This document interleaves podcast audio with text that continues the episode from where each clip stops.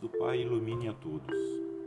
Tomemos muito cuidado com nossas atitudes, com nossos pensamentos, com nossas falas, pois a soberba se sobrepuja à humildade sempre.